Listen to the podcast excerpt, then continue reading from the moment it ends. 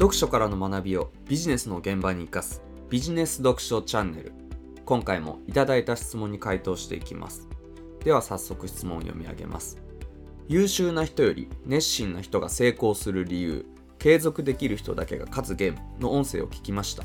自分は三日坊主なのでそれこそカレンダーにマジックでできた日に丸をつけていったらウォーキングを続けられたのを覚えています継続って大切なのは分かってますが難しいですでも朝起きて児玉さんの美辞読を聞くのは続いています。何か継続するためのアドバイスがあれば教えていただければと思います。こういった質問です。回答していきます。まず大前提として継続って大切なのは分かっていますが難しいですとのことですが継続が難しいと感じるのは普通というか当たり前なのであまり思い悩まなくて大丈夫です。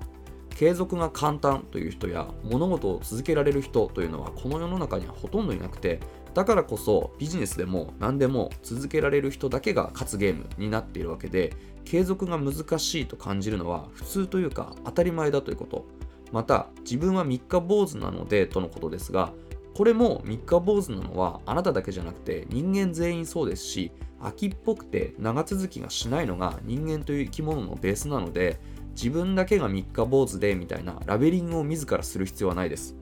これは私って褒められると伸びるタイプなんですというセリフに似ていますがこのセリフを聞くといつも思うのが褒められて伸びない人なんていないわけで褒められると伸びるのは人間全員がそうですし三日坊主も全員に当てはまること。なので変なタイプ分けやラベリングを自ら行って可能性の目を摘んだり思い悩んだりする必要はないです。で何か継続するためのアドバイスがあればとのことなんですが優秀な人より熱心な人が成功する理由の音声で話をした内容に付け加えるとすればビジネスに関することでもビジネス以外のことでも継続するにはポイントというかコツが2つあって1つはこれはいろんな本にも書いてあったりよく言われる話でもありますが基本的に何か新しいことを始めようとするときは足し算をする前に引き算をすることが非常に重要です。というのも朝6時半に起きて7時半には家を出て8時半には会社に着いて18時には会社を出て19時から20時頃に家に着いて24時頃には寝るみたいな毎日24時間のルーティンって今までの長い人生の中で時間をかけて確固たるものが出来上がっていると思いますしダラダラとする時間や何をするわけでもなくスマホをいじったりテレビを見て過ごす時間も含めて24時間のスケジュールって意外とギチギチに詰まっているはずなのでそこに何か新しいことを足し算で加えて始めようと思ってもそもそも24時間のスケジュールはすでに埋まっているので隙間があるようで実はない。仮に1時間ぐらいであっても新しいことを何か足すのってなかなか難しいと思うんですよね。例えばダイエットのため体質改善のためジムに通うってなったら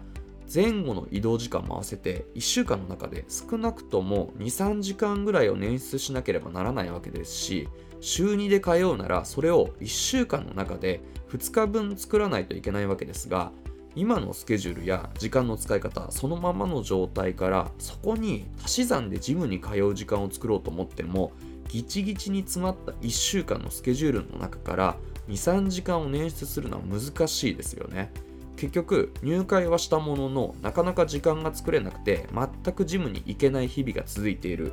結局ジムに通えないまま会費だけを払って今3ヶ月目ですみたいな状況になってしまうわけですがこうならないためにもまずは足し算をする前に引き算をすること。より具体的に言うと例えばなんとなくダラダラっとスマホで SNS を見たりゲームをしたりテレビを見て過ごす時間が仮に毎日1時間ぐらいあるならまずは引き算でそれらをやめてみて毎日空白の1時間を確保すること。その上で空いた1時間を使って新しい取り組みを始めること。この考え方が非常に重要です。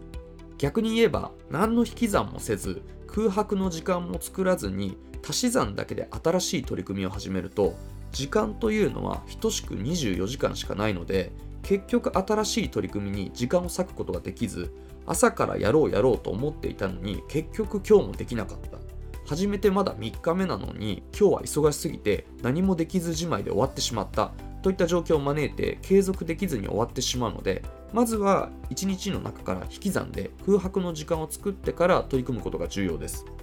なお何かをやめるときにはついついやっちゃう SNS のゲームがあるなら強制的にスマホから削除するとかスマホの通知が気になっちゃうなら作業時間だけは映画館みたいにスマホの電源を切ったり機内モードにして強制的に通知を切るとかついついスマホを触って時間を奪われてしまうならそもそもスマホを別の遠い部屋に置いて違う部屋で作業するといった形でそこに強制力を持たせるとシンプルですが非常に効果的なのでこういった形で時間を確保するやり方がおすすめです。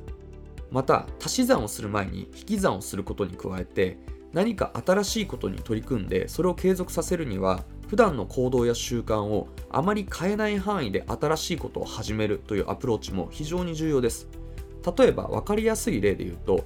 今使っている化粧水を新しい別の化粧水に変えた場合化粧水を使うという習慣そのもの自体は前と変わらず変わるのはあくまで商品だけなので普段の行動や習慣をあまり変えない範囲で新しいことを始めることができて無理なく継続することができます。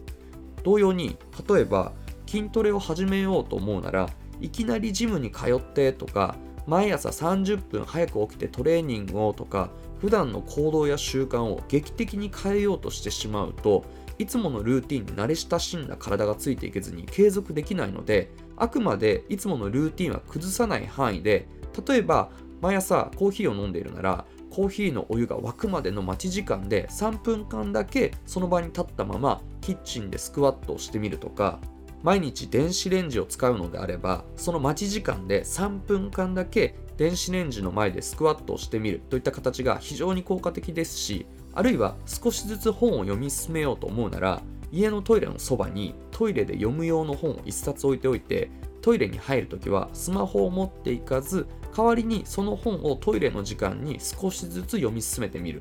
あるいは先日も紹介したように通勤バッグに文庫の本を1冊忍ばせておいて電車の中ではスマホをいじる代わりにその時間を読書に充てるといったやり方が非常に効果的ですし人間っていうのは普段の行動や習慣をいきなり大きく変えようとするとなかなか継続しづらいんですが普段の行動や習慣をあまり変えない範囲で新しいことに取り組むと少しずつではありますが徐々にね新しい取り組みを継続できたりそれを習慣化していくことができるのでこの辺りも意識してぜひ試してみていただければと思います。ということで今回の質問に関する回答は以上になります。ぜひ参考にしてみてください。